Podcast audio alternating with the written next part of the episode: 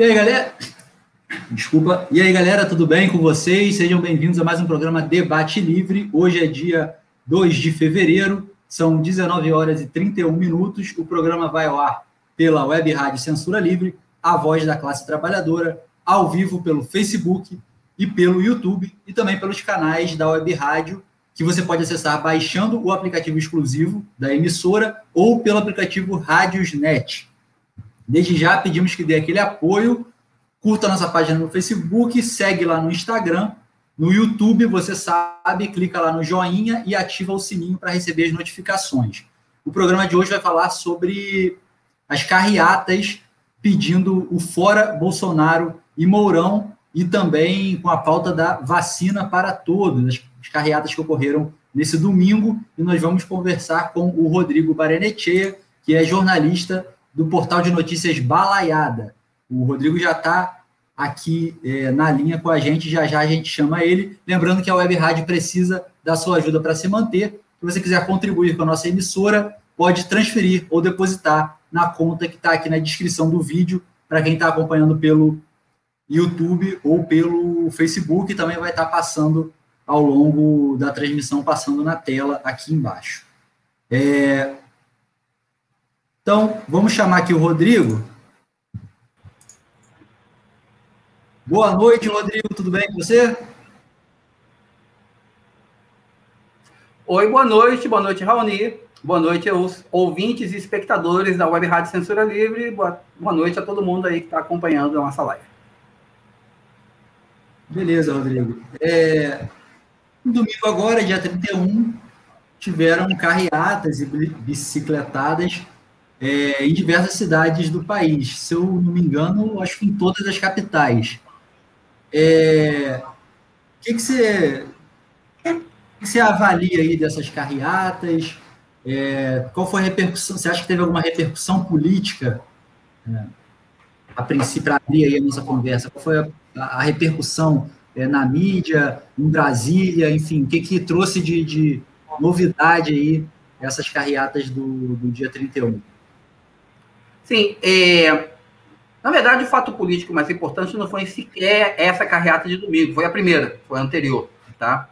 Então, a gente, se a gente vai fazer uma avaliação da, do, do, da carreata, na verdade, a gente tem que fazer a avaliação das carreatas, tá? Elas marcaram um momento importante de eh, retomada durante uma pandemia de, de coronavírus, eh, de protestos, de alguma maneira, eh, contra o governo. Essa onda de protesto ela havia ocorrido no ano passado, com manifestações. É, parece que o Raoni teve um pequeno problema no sinal. Vamos ver se a gente aguarda aqui. Não, não, eu estou aqui. É que quando você estiver explanando, eu vou. Eu vou... Bom, eu vamos continuar. Parece que. É, houve um, houve um, uma série de protestos no ano passado, inclusive protestos de rua, é, mas que arrefeceram em função do agravamento da pandemia, de um aumento da popularidade do governo Bolsonaro em função do auxílio emergencial. Com o fim do auxílio emergencial é, e com o agravamento da crise econômica no país, houve de alguma maneira um, podemos dizer que houve uma queda na popularidade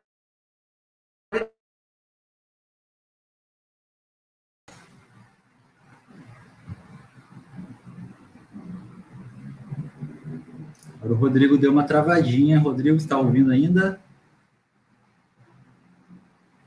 Hum, agora o Rodrigo deu uma, deu uma caidinha. Mas ele, ele já já vai voltar.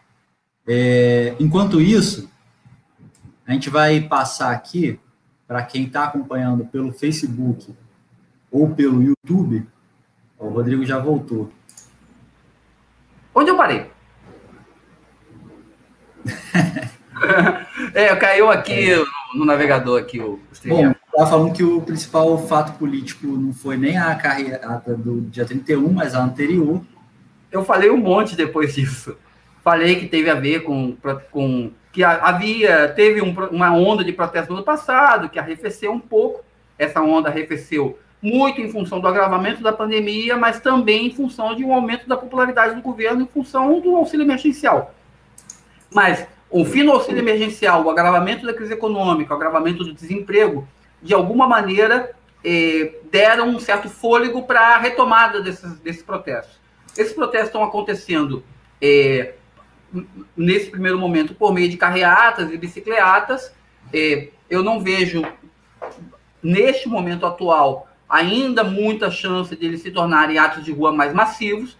Os atos de rua que têm acontecido são bastante pequenos, são simbólicos, na medida em que há uma preocupação das lideranças eh, oposicionistas e dos movimentos sociais de garantir a segurança das pessoas, de fazer atos pequenos e assim por diante. Mas eh, eu acho que apesar eh, de haver uma mudança importante, ela ainda é muito tímida, tá? Ela ainda está num estágio muito inicial o, há um calendário é, organizado até março de manifestações e protestos, mas vai ficar nisso um pouco, tá? É, com o aumento da vacinação, ou talvez com algum, alguma mudança de ânimo da população, talvez a gente consiga começar a ver manifestações mais, é, mais importantes e que saiam do, do modelo carreata. É, é importante a gente entender que o modelo carreata, ele, de alguma maneira, afasta boa parte da população trabalhadora, na medida em que as pessoas não têm carros, tá? É, boa, uma parte importante da, da classe trabalhadora anda de ônibus, e a gente ainda não viu ônibus atas, tá? Não, o, o transporte público não faz parte disso. Rodrigo, Rodrigo é, já que você tocou nesse, nesse assunto, é, você acha que você colocou que não está em perspectiva nesse momento, na sua avaliação, pelo menos, a curto prazo, é, voltar a ter atos massivos é, de a pé, né? Atos de rua massivos sem ser carreatas. É, você acha que isso se deve mais a uma questão de, do, do ânimo dos movimentos sociais organizados, da disposição das pessoas para fazer, ou de fato é a questão da pandemia? Olha, eu acho que é uma combinação desses fatores tá? É, é, eu acho que o, o, fator mais concreto que é a pandemia é determinante, tá? Ou seja, as pessoas têm medo de ir à rua e vão à rua porque estão sendo obrigadas a fazer isso, tá? O, novo normal faz com que as pessoas coloquem o pé na rua o mínimo possível, vão trabalhar, os que estão estão sendo obrigados a trabalhar na rua, mas ainda se vê uma diminuição da atividade econômica, muita coisa fechada, muita gente ainda trabalhando em home office, é, apesar de uma diminuição no, no, no índice né, de trabalhadores em home office, por exemplo, no sistema bancário, é, boa parte dos trabalhadores já teve que retornar às suas agências, a produção industrial tem tido um, um movimento de retomada bastante significativo, é, amanhã deve sair um texto, um artigo no Balaiada, discutindo exatamente os resultados da pesquisa mais recente do IBGE da produção industrial, que teve uma queda de 4,5% no ano, mas que consistentemente vem apresentando aumento na produção industrial. Então, é, de alguma maneira, o que eu avalio é que, é, a curtíssimo prazo, a situação objetiva da, da pandemia ela é determinante. Para além disso, você tem é, um, uma situação estrutural, que é uma diminuição da influência das lideranças sindicais e dos partidos políticos de oposição sobre a população.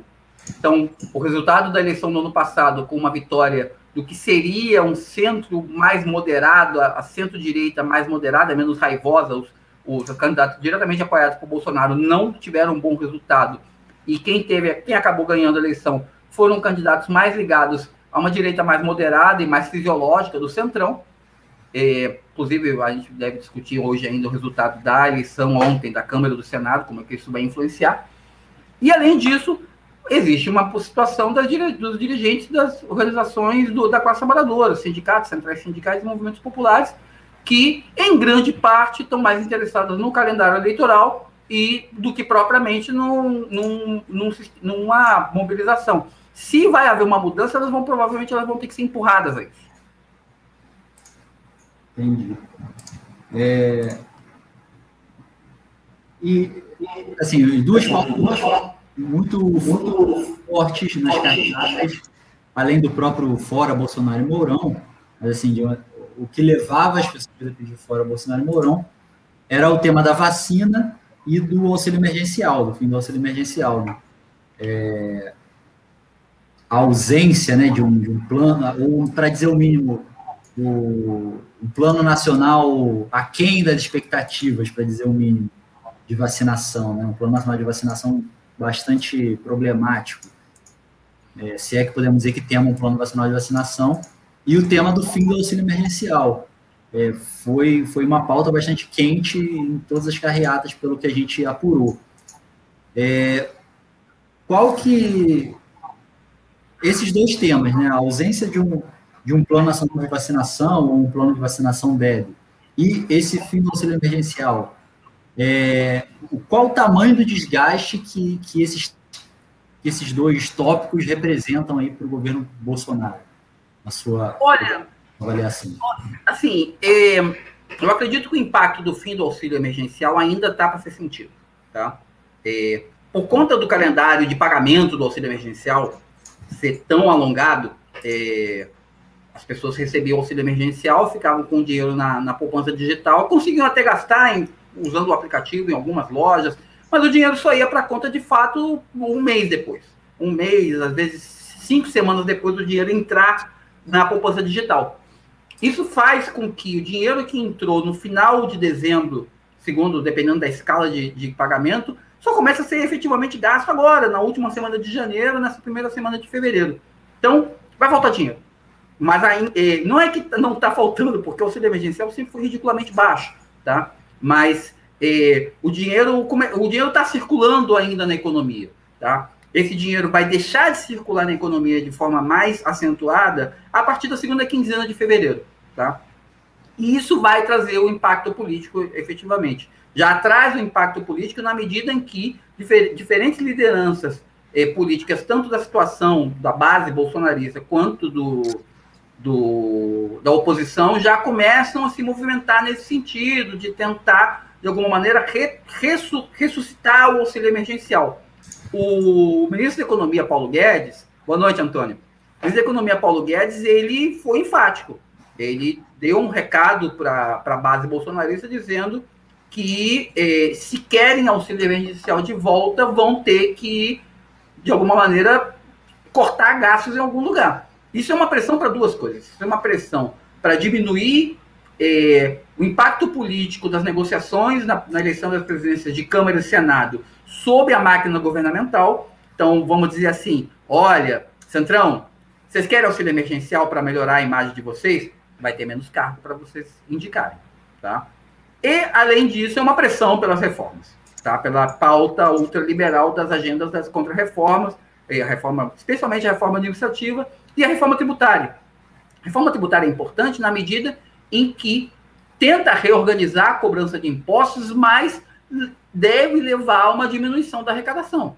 O governo não é burro de dar um tiro no próprio pé e propor uma reforma fiscal que aumente a carga tributária. A pressão do empresariado é no sentido contrário provavelmente a reforma, a mudança do sistema de impostos tem mais a ver com um aumento na, no peso de impostos cobrados pela União e uma diminuição eh, dos impostos cobrados por estados e municípios. Ah, provavelmente o que deve ser pautado e que ah, os, as lideranças dos empresários sempre pautam é a introdução do IVA, do Imposto sobre Valor Agregado, que é um imposto único de tributo de alcance federal, mas que eh, no toma lá da cá das negociações, vai haver repasses a estados e municípios.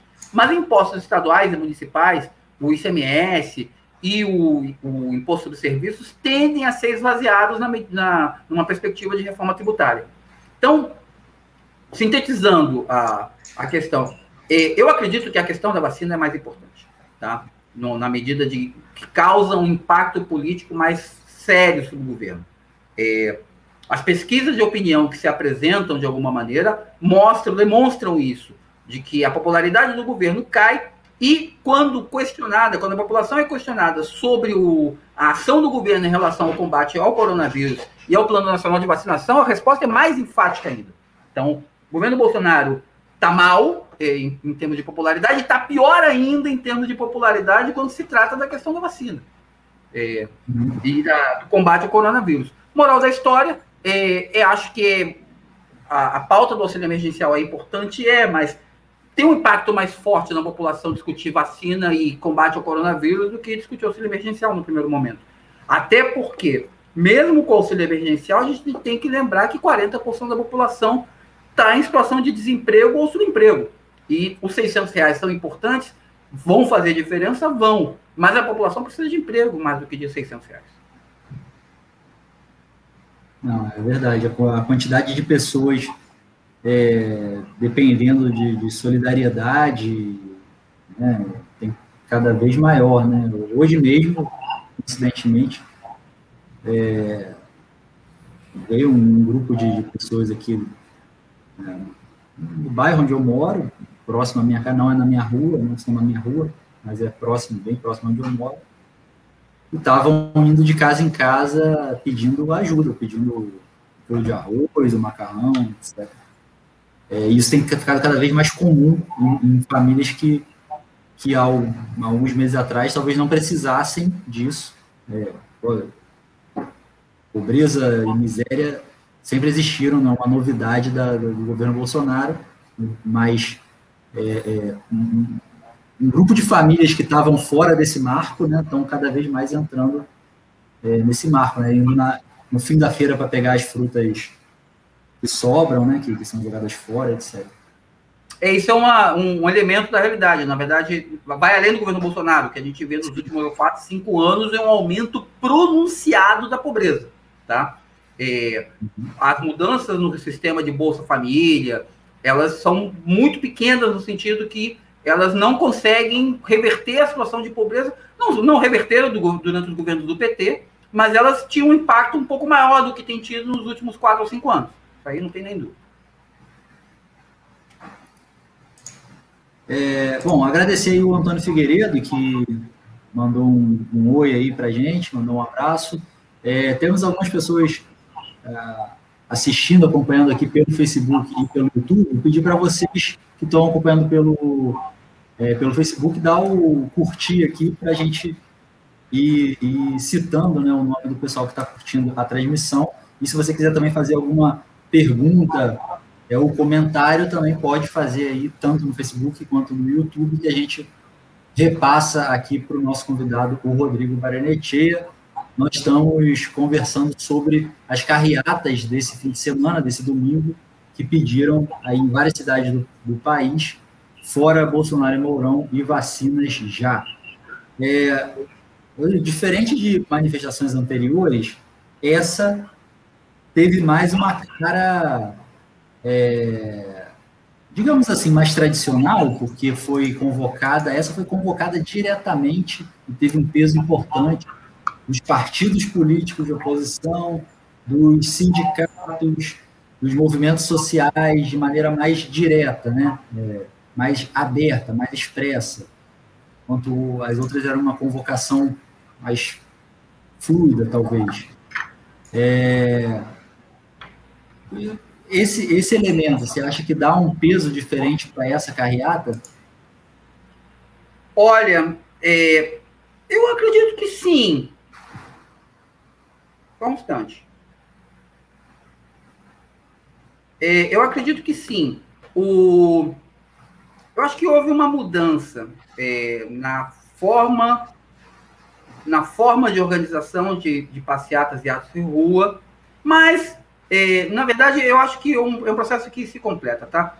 Na medida em que a primeira carreata, por exemplo, ela teve em várias cidades, é, aqui em Porto Alegre, por exemplo, ela teve é, uma iniciativa autônoma, tá? Ou seja, é, foram, foi um grupo de pessoas que começou a organizar a carreata, mas que aceitou a participação das entidades, dos movimentos sociais, das centrais sindicais. Acredito que em várias cidades tenha sido esse mesmo processo. Essa segunda carreata já foi organizada diretamente por um fórum, ou seja, há um processo que a gente está vendo de organização do, do movimento e de adaptação dos movimentos sociais a essa dinâmica de eh, organizar eh, manifestações e atos, não necessariamente por reuniões presenciais, através de fóruns de entidades, eh, também por aí. Então, o que, o que me, me parece é que começa a acontecer de forma lenta, isso já vinha acontecendo e é, esse é mais um elemento que reforça, de uma mudança de pensamento nessas pessoas, de entender que as redes sociais, de alguma maneira, são complementares ao são complementares ao, ao, às estruturas políticas mais tradicionais na hora de organizar movimentos, tá? Então, é, é difícil ainda mensurar o impacto disso, tá? É, talvez os movimentos sociais e os partidos políticos, as centrais sindicais, estejam começando a acertar na mão na hora de pensar isso. Mas a gente tem que entender também que essas manifestações elas tiveram, elas tiveram um tamanho ainda muito pequeno, tá? Elas são ainda muito, usando o jargão do sindicalês, ainda são de muito ultra vanguarda. Ou seja, é muito pouquinha gente que é, comparativamente está se mexendo nisso. Carreata a gente tem que entender, carreata é basicamente gente da classe média. E é gente que tem carro, tá? É, as fotos que eu vejo são, assim, o, tem pouco carro muito velho, tá? A maior parte dos carros é relativamente novo, e aí isso indica um corte social de quem está participando disso. E aí, por isso, talvez um, um, um, um apelo maior da, da, organização por meio das, dos, das entidades sociais. É, à medida em que a gente vai vendo uma massificação dessas, dessas manifestações, a, a, a, partir do momento que elas aconteçam, é, a gente vai conseguir medir melhor qual é o, o alcance é, dos partidos, dos movimentos sociais, das centrais sindicais na organização, no, no, na influência sobre a população em relação a esses atos. Tá? E, de novo, o paradigma da, da, da, da pandemia é importante. Existe uma dificuldade de chegar às pessoas pelos meios tradicionais. E os meios digitais, apesar de serem é, adequados nessa, nessa situação, é, eles ainda têm um alcance muito pequeno. Eles são feitos para terem alcance pequeno, vamos dizer assim. Uhum. É, agradecer mais uma vez o pessoal que está acompanhando aqui a transmissão, certo? Vai aí é, dando seu, seu sua reação, seu curtir, seu coraçãozinho, seu comentário e a gente vai trazendo aqui ao longo da transmissão, certo? É... Você comentou aí a respeito da, da perspectiva de que novas carreatas é, como essa ocorram, na verdade, comentando a respeito de atos, né? Que você não vê uma perspectiva curto prazo de, de atos massivos é, de pessoas tomando a rua, é, pelo menos no curto prazo. É, mas carreatas como essa, você enxerga aí a perspectiva de, de novas carreatas, teve praticamente semanas consecutivas, né? É, você enxerga aí a curto prazo uma, uma, uma onda de carreatas, digamos assim, e emendando. É, qual o peso que tem isso, de se, se isso vai se repetir vai virar uma onda ou não, é, qual o peso que tem as centrais sindicais nisso? Estamos falando aí de CUT, de CTB, de Força Sindical, em menor medida da CSP Comutas, Nova Central, etc. Qual o peso, se você acha que vai se repetir carreatas, ter uma espécie de onda de carreatas ou coisa parecida, e qual o peso das centrais nesse, nessa continuidade? Assim, é, eu acho que é um modelo que tende a, a acontecer. Eu não vejo por que não se repetir. É, é difícil dizer se ela vai aumentar de tamanho ou não. Existe uma tendência de que sim, na medida em que a popularidade do governo vai caindo, a população tende a aderir. E vamos dizer assim, é, pode haver um aumento do alcance é, de influência dessas organizações, conseguindo atrair mais gente. Mas, de novo, são manifestações ainda pequenas. Então, é, o fato delas terem 200 carros ou 250 carros ainda é muito pouco em relação ao contingente da população que poderia participar de uma manifestação de rua. Vamos, vamos lembrar que, é, junho de 2013, estabeleceu um, um marco, tá? E é, botar um milhão de pessoas na rua, botar um milhão e meio, botar meio milhão de pessoas na rua. Não há carreata que bote meio milhão de pessoas na rua, tá? É impossível. É, outro, outro modelo de manifestação que pode vir a se é, disseminar de forma mais frequente e talvez mais massiva é dos panelaços. Panelaço acontece em casa, então é, as pessoas têm maior possibilidade de conseguir participar disso. Eu acho que esses panelaços é, eles ainda são muito irregulares, então eles acontecem, por exemplo, aconteceram de forma mais é, relevante num bairro de classe média alta de Porto Alegre, que é o Moinho de Vento, tá? ou em bairros como Copacabana, bairro basicamente de aposentados e de uma população de maior poder aquisitivo. Em bairros mais pobres aconteceram de forma muito desigual, tá? Então, em alguns bairros pobres aconteceram, em outros não. Eu acho que esses dois elementos, um aumento nessas carreatas de tamanho é importante, mas eu vejo com mais carinho, vamos dizer assim, uma, uma massificação das, do, dos panelaços, tá? Eu acho que é, cada vez que o, o, a, o inominável aparece na televisão, se a gente vê panelaços se massificando, é, assim como ataques virtuais às, publicações do bolsonarismo, isso já é um indicador mais, mais relevante, na medida em que você vê um número maior de pessoas participando e é, é mais fácil de mensurar, vamos dizer assim. Quanto à, à, influência das centrais sindicais e partidos, eu acho que é,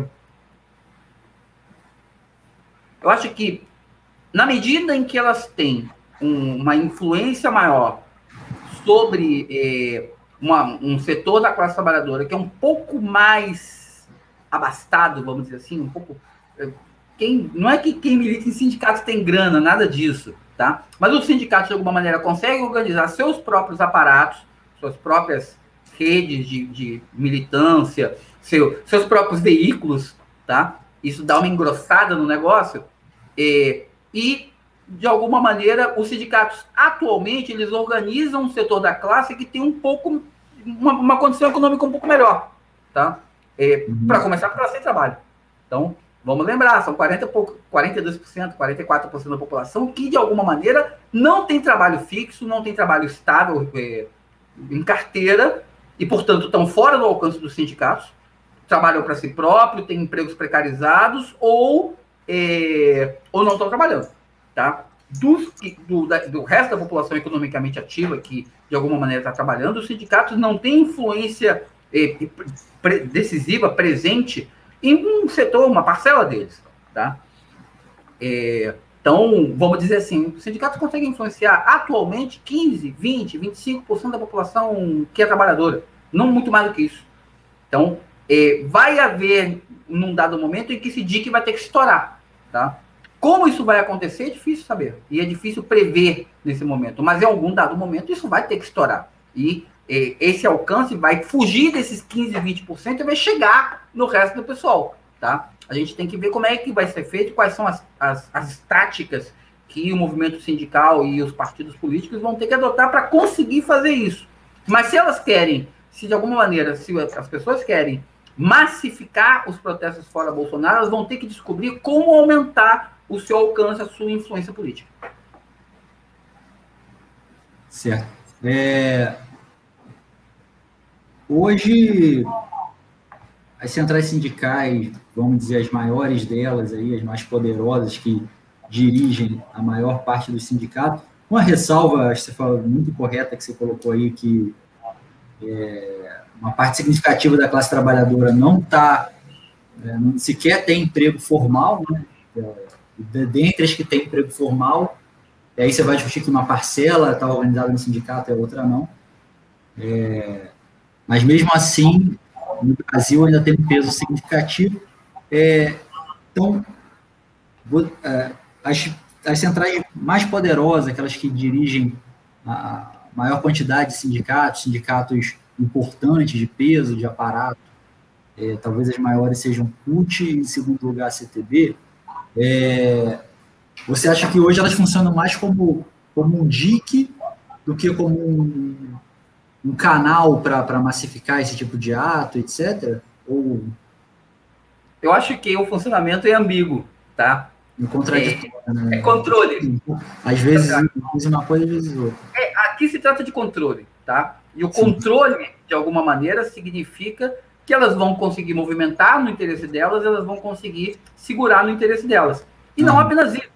É, garantir que elas se movimentem, garantir que, as, que, que a, a, população se movimente sob a direção delas, garante de alguma maneira a influência da agenda política que elas querem impor.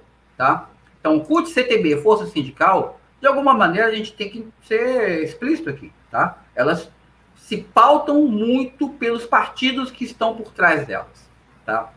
É, diferente da CSP Condutas, que tenta, de alguma maneira, manter sua independência política e tenta manter uma agenda própria para além dos partidos que fazem parte dela, especialmente PSTU e PSOL, a CUT ela está a serviço do PT, a CTB está a serviço do PCdoB de uma parte do PPL que ainda não saiu da CGTB e, e de alguns setores do, do MDB que estão dentro da CTB, a força sindical a mesma coisa em relação à solidariedade. Tá? Elas estão pautadas por isso. O Solidariedade é o mais em cima do muro dos partidos que, de, alguma maneira, têm um enraizamento na classe trabalhadora. É, porque é de oposição ao Bolsonaro, mas a gente vê uma oposição muito débil, muito tímida ao, ao governo. Tá? É, quando você pega qualquer comentário da, dos canais de notícias ou da imprensa e procura lá partidos de oposição, você não vê o Solidariedade ali. Tá? Solidariedade está lá em cima do muro. E aí, é, em função, a pauta desses partidos é o calendário eleitoral, é 2022, tá? É descobrir quem vai ser o candidato que, de alguma maneira, vá se opor ao bolsonarismo. Se é o Lula, se é o Haddad, se é o Ciro, é, se é a Dilma, acho que é a Dilma, é, se, é, se é o Paulinho, é, então, se é a Manuela Dávila, mas a pauta central é essa. Então, o uso político das manifestações, ela funciona ao mesmo tempo como uma demonstração de força dessas centrais e desses partidos em relação à sua influência política sobre a população, e ao mesmo tempo serve como um dique de contenção para que elas não ultrapassem as intenções políticas, a agenda política dessas organizações, tá? E, e aí entra uma contradição importante, porque ao mesmo tempo elas precisam aumentar a sua influência política, mas elas precisam manter o controle da população em cima dessa influência política. Isso é perigoso. De novo, junho de 2013 mostrou é, uma, um, uma, um, uma fuga do controle, vamos dizer assim. Uhum. É, 2013 mostrou que uma parte da população foi para as ruas, em grande parte com uma pauta que é tipicamente da esquerda, mas não se submeteu ao controle político de PT, de PCdoB, de MDB, de PDT, de PSB, de Solidariedade, seja lá do que for. Tá? Isso, isso, inclusive, é o que construiu a narrativa. Setores eh, do antigo governo petista de que junho de 2013 foi uma manifestação organizada e orquestrada pela direita, o que não é verdade. Tá? Quem esteve lá em 2013, quando via elementos claramente dirigidos pela direita, demonstrava rechaço. Tá? É, dava, rejeitava esses setores. Eu que tive na famosa Batalha da Presidente Vargas, o, o ato de um milhão de pessoas. Nós tivemos. Né? Nós tivemos. A gente via setores que eram, de alguma maneira, dirigidos pela outra direita sendo engolidos pela massa. Foram engolidos pela massa. É, esse, esse é um tema aí que vale. É, vale até fazer um, um estudo historiográfico sério, assim, com um levantamento documental dos jornais da época, etc., porque o que se faz de malabar para. Oi? E testemunhal também. Testemunhal. O que faz malabarismo para distorcer o que foi aquilo ali não está no gibi, né? É... Falando em, em, enfim, no governo Bolsonaro, é... teve, teve eleição da Câmara, né? ainda há pouco. É, tem uma penca de impeachment lá no. Uma penca de impeachment, não, uma penca de processos de impeachment Pedidos, lá, né? É, pedidos, né? Que o Rodrigo Maia estava sentado em cima, né? É... Bom, primeiro, você acha que tem chance de, desses processos caminharem, de alguma forma, aumentando o desgaste aí do, Bolsonaro, é... ou um desses processos caminhar, dar seguimento. É... Segundo, se acontecer o impeachment, o que, que acontece agora? Novas eleições? É, não, pela, pela legislação acabou novas eleições. Tá? É. A única chance de novas eleições quem é assume, é, é, é, quem assume é o Arthur Lira. Quem assume é o Haddad, né? Igual o pessoal falava. É, quem, quem, quem assume é o Vasco. e, quem assume é o Aécio, quer dizer que o pessoal brincava. É o Aécio, né? e, não, olha só. Assim, pela legislação, se há um impeachment e o Mourão não é impedido junto, quem assume é o Mourão. Se o, se o Mourão é impedido junto com, com, o, com o Bolsonaro, quem assume é o Arthur. E aí é 6, é seis por meia dúzia, ou 6 por 4 mais 2. Tá? Não, é, não é o mesmo, pero é igual. Tá? É, mas a única possibilidade de, uma, de, de novas eleições ainda é o processo que corre no TSE. Tá, tem um, tem um ministro sentado em cima dele, até hoje, que é o de cassação da chapa. Aí sim, teria novas eleições. Tá? Se não, não, não, acabou essa chance. Virou 2021, acabou a chance de novas eleições, nesse aspecto.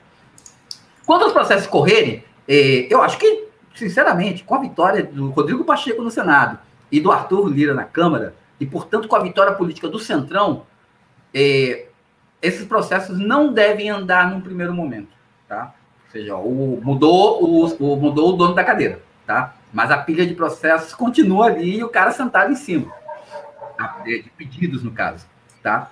E o que pode mudar a situação? São duas coisas. Tá? A gente conversou, a última vez que a gente conversou no passado, eu tive uma, eu tinha uma posição e a minha posição se mantém. Tá? Então, duas coisas que podem mudar essa situação. A primeira delas é um fato político extraordinário. Tá? Ou seja, um motorista, um, um acho que era Heriberto, o motorista do Collor, tá?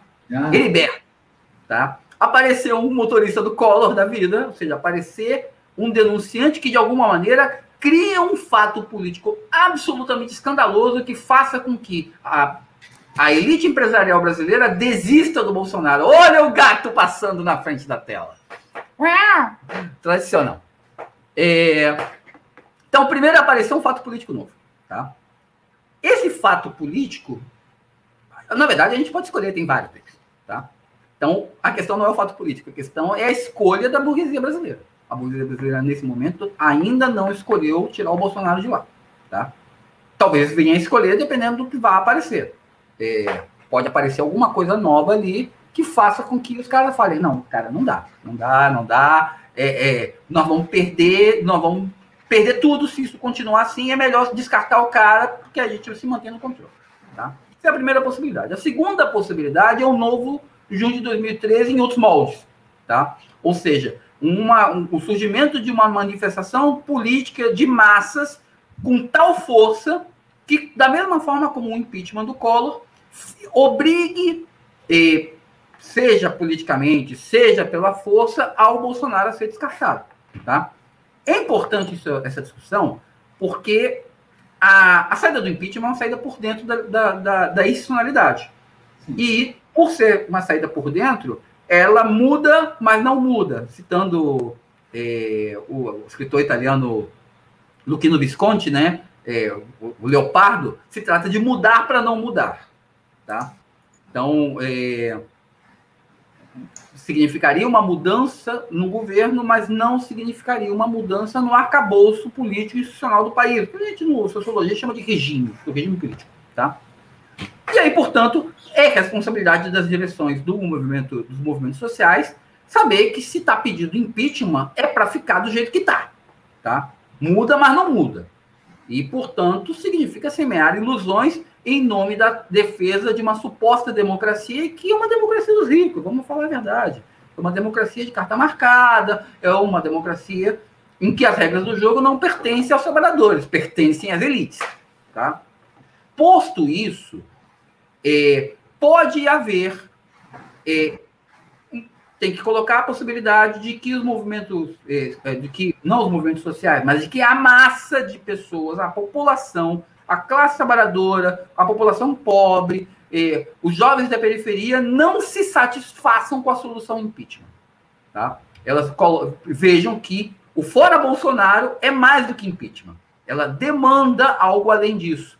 Então, o novo junho de 2013 Novos Marcos, ele se parece muito mais com o que está eh, ainda em processo, em marcha, é, mais, de forma mais arrefecida, mas é o que aconteceu no Chile.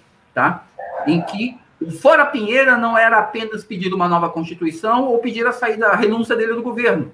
Era reconstruir o regime político do Chile em novas bases, tá? De forma muito tímida, vamos dizer assim, porque o que se viu no Chile foi um processo ainda muito incipiente, mas que pode render frutos no futuro, da formação de assembleias populares, de uma nova forma de poder dos de baixo. Tá? Então. Essa é a segunda possibilidade que a gente pode ver. E para essa coisa acontecer, tem que acontecer o quê? Tem que acontecer um atropelamento. Ou seja, é, PT, PCdoB, PSOL, Solidariedade, PDT, PSB serem atropelados pela população. E a população não aceitar mais é, ser pautada por um calendário eleitoral de a cada dois anos trocar, é, escolher qual é, qual vai ser o sem vergonha que vai nos governar, de entender que esse regime político ele não nos pertence, a nós que somos pobres, ele pertence aos ricos, e de que é possível construir uma coisa diferente, tá? É papel das direções políticas que de alguma maneira não se pautam pelo calendário eleitoral colocar essa, essa alternativa, de alguma maneira propagandear entre a população de que é possível construir algo diferente. É possível construir um regime político dos trabalhadores, mas ele não vai se dar nos marcos de, da, da, atual divisão social de classes, ou seja, tem que acabar com os ricos. Como diria o Julinho da Van, o, o rico tem que acabar. Tá? Pra, o rico tem que acabar para poder ser diferente. É, Rodrigo, tudo bem, você coloca que o impeachment é dentro do, do marco da institucionalidade, é, não vai, não haveria uma transformação radical do regime, não haveria transformação do regime nenhuma, nem radical nem não radical. É, mas, analisando situacionalmente, né, o que a gente chama de conjuntura, é, muda, né? Se você pô, se derruba um, um, presidente seu vice, quem assume ali, seja o presidente. É, o cara que assume é o presidente do Senado, né? Da Câmara. Não, então, o terceiro carinha é, a, assumindo um presidente do Senado. É uma situação de, de, é muito frágil, né? Uma situação que o, o, o governante, o chefe do poder executivo, se coloca numa situação é, extremamente frágil e nesse sentido é o controle sobre possíveis é, ascensos é, de questionamentos, assuntos sociais, etc., se torna muito mais difícil, né? muito mais frágil. Essa é a impressão que, que eu tenho. É, então, apesar de não mudar o regime, como você falou, você, pelo menos em termos situacionais. Sim, você enfraquece o regime. Uma situação de maneira. O que, que aconteceria num, num possível. sistema, o Estado, etc. Vamos lá, o que, que aconteceria num possível impeachment de Bolsonaro e Mourão? Tá? Sem falar, desculpa interromper, sem falar assim, você também coloca o, o, os, os próprios trabalhadores que de alguma forma se mobilizaram por esse impeachment, com dá uma injeção de ânimo né, que, que, que, pode gerar um efeito cascata importante. Né? É, eu ia chegar nisso. Tá? Mas, primeiro, vamos pegar a, a, o cenário, né, o, o, nosso cardápio de cenários possíveis. Tá? É, Primeiro cenário possível é o impeachment de Bolsonaro e apenas dele. Tá? O impeachment de Bolsonaro e apenas dele implica em Hamilton Mourão assumir o governo e implica, inclusive, num rearranjo político das forças, é, dos agentes políticos do governo. Bolsonaro, é, Bolsonaro tem uma relação com os militares de, vamos dizer assim, de ascendência política, mas não é uma ligação orgânica. Tá? Bolsonaro é um ex-militar há muitos anos e saiu meio que corrido do, do, do, das Forças Armadas, do Exército, né? Ele sofreu processo disciplinar e é, acabou pedindo baixa para não ser expulso. E, e, se colocou como um defensor das Forças Armadas, de alguma maneira, durante os 30 anos de ociosidade dele no, no, na Câmara dos Deputados. Tá? As poucas coisas que ele fez, eh, de alguma maneira, foram favorecendo militares, eh, polícias, etc. Tá? Mas não é alguém que tem uma ligação orgânica com os militares. Teve que se cercar de conselheiros militares para conseguir fazer essa ligação. Hamilton Mourão não. Hamilton Mourão é um militar. Tá? Isso aumentaria o, a base política militar dentro do governo. E geraria um elemento de crise, porque o que a gente vê nos últimos dois anos, especialmente no último ano, é um aumento da força política do Centrão. Tá? Uma, uma previsão importante que vinha circulando dentro da, os comentaristas políticos da, da, grande imprensa é de que o papo do Bolsonaro de 2018, que a, é, a velha política ia acabar, que isso é uma nova política, que não ia ter tomar lá da cá, que a, a agenda política do governo ia ser programática e não, é, como se chama, é, não fisiológica, isso acabou, tá? Não tem isso. Bolsonaro ofereceu uma grana ferrada para os parlamentares votarem no Arthur Lira, está falando em recriar dois ministérios para poder acomodar esse povo todo, e o, o, Paulo Guedes na orelha dele falando, de onde é que nós vamos tirar dinheiro para isso? Tá? E, então, esse primeiro cenário de queda apenas de Bolsonaro coloca mais tempero nessa crise. Tá? Um segundo cenário, que é o impeachment de Bolsonaro e de Mourão, dos dois, eu acho mais improvável, mas é possível, tá? transforma, é, gera um outro elemento de crise, que é a transformação do regime político numa espécie de parlamentarismo sui generis. Tá? Porque quem passaria a governar seria o presidente da Câmara dos Deputados, Arthur Lira, que apesar de ser base de apoio do governo Bolsonaro, não é bolsonarista típico. Tá? Não, é o major, não é o Major Olímpio. É, não, é, também não é o Kim Kataguri, que é, apesar de não ser bolsonarista de, de, de, de, neste momento, apesar de ter sido da, da ala do Bolsonaro, não é mais bolsonarista de, carteirinha, mas é um defensor do, do ultraliberalismo, é, é, um, é um ser repelente ali É, mas é, o ator Lira é centrão. É centrão, portanto, ele é o quê? Ele é. Primeiro, vamos favorecer os nossos, vamos garantir é, o controle da máquina do Estado pelos políticos da, tradicionais estados e municípios. Tá?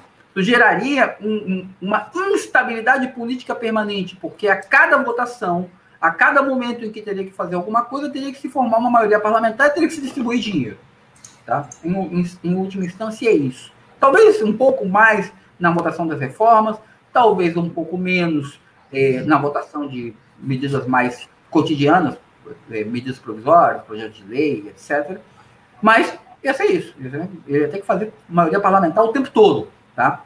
É, o, isso geraria um elemento de instabilidade no, no, no, governo. Tá? Mas nenhum dos dois casos, ao meu ver, gera um, um elemento de estabilidade no regime. O que gera elemento de estabilidade no regime é como esse impeachment vai chegar. E aí voltamos à discussão ao ponto anterior. Se uhum. o impeachment for de alguma maneira uma escolha das elites, como foi o impeachment da Dilma? Porque eu acho que o elemento decisivo do impeachment da Dilma foi uma escolha das elites, mais do que uma manifestação, mais do que as mobilizações populares. Tá? Existe um desgaste popular, mas o. Mas o que, quem decidiu a Dilma sair não foi a população na rua. Quem decidiu que a Dilma ia sair foi a burguesia. Tá? E aí é, gerou-se um, um, um, impacto muito maior sobre o, a, a estrutura política do governo do que propriamente do regime político. E aí, então, é, a consequência é essa. Se, por outro lado, o que leva ao impeachment do Bolsonaro é a pressão popular, como foi em 92, 93, com a queda do Collor, você aí sim você tem um, um agravamento da, da, da, crise do regime, tá? Que teve que ser revertido de alguma maneira, porque o Itamar Franco, o que ele fez? No real, é, dólar a um real, frango a um real, de, de, alguma maneira aumentou o poder aquisitivo da população e conseguiu reverter essa crise de regime lá nos anos 90, tá? Mas é uma crise de regime que se arrastou. Do... Tá, deu uma falhadinha aqui no final. Você está me ouvindo bem? Tô, tô te ouvindo perfeito. Ah, beleza.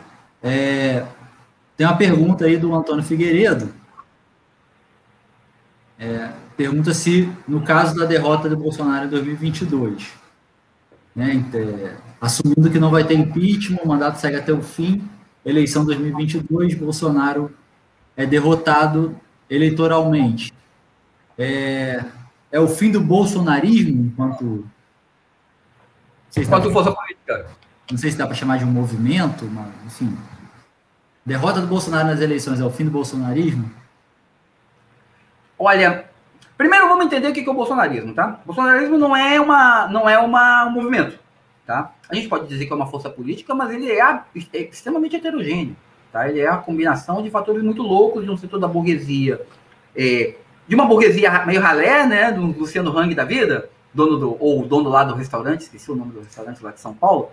É, é não vamos ficar fazendo propaganda também para os caras. Né? Tá, mas é, é, esse setor uhum. meio chulé da burguesia, que se descolou da burguesia paulistana, quatrocentona, é, e girou mais à direita. É, tem, você tem esse setor, você tem o setor dos militares, que é um setor ligado à burocracia do Estado, vamos dizer assim, apesar de ser um setor que tem grana, é uma galera que ganha bem, mas não é a burguesia. Tá? E você tem a, a ultradireita que começou a botar as, as de fora, mas que a gente já via 10 anos que a gente está observando um aumento da ultradireita.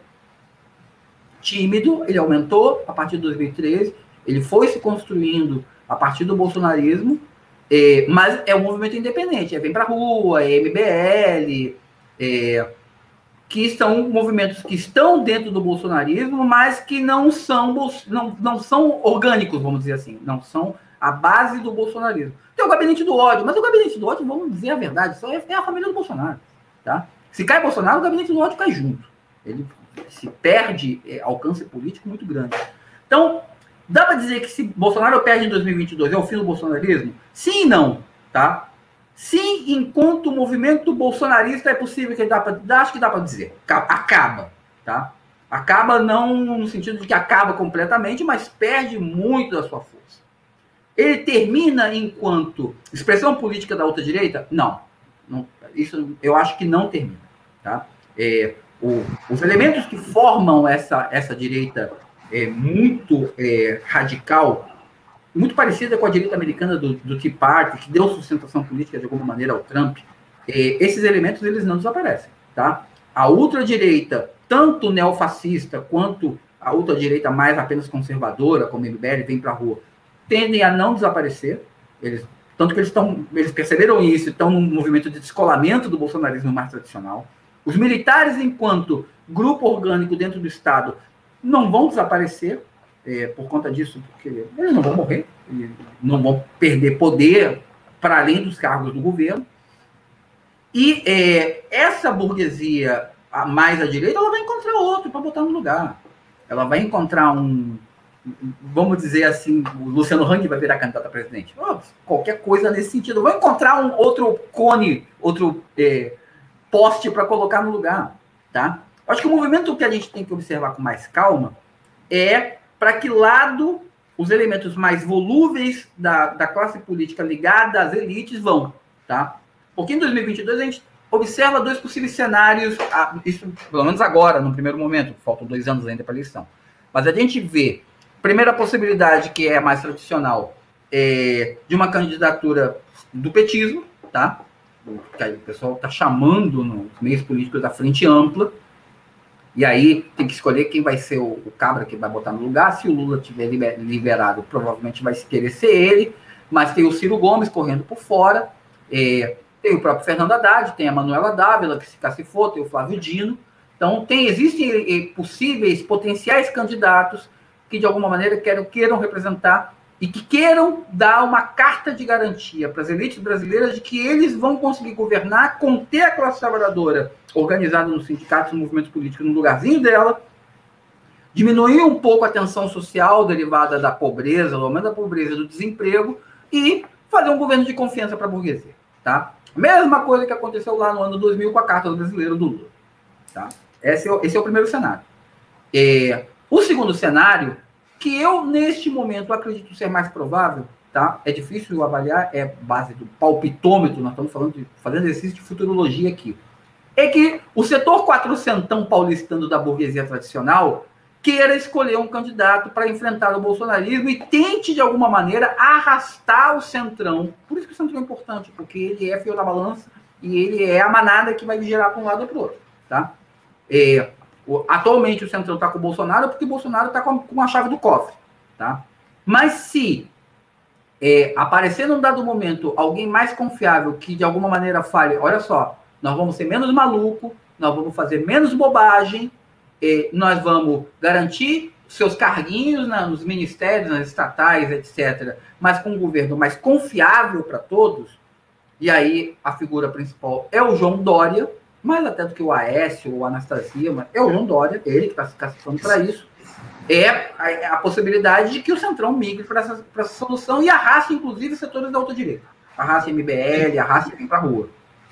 Inclusive, nesse cenário da, da, do combate à pandemia tal, ele, é, mesmo que tenha tido medidas que nós consideramos aquém da necessidade, mas ele se cacifou para o grande público como o, o, contraponto é o Bolsonaro, né, nesse, nesse debate da vacina.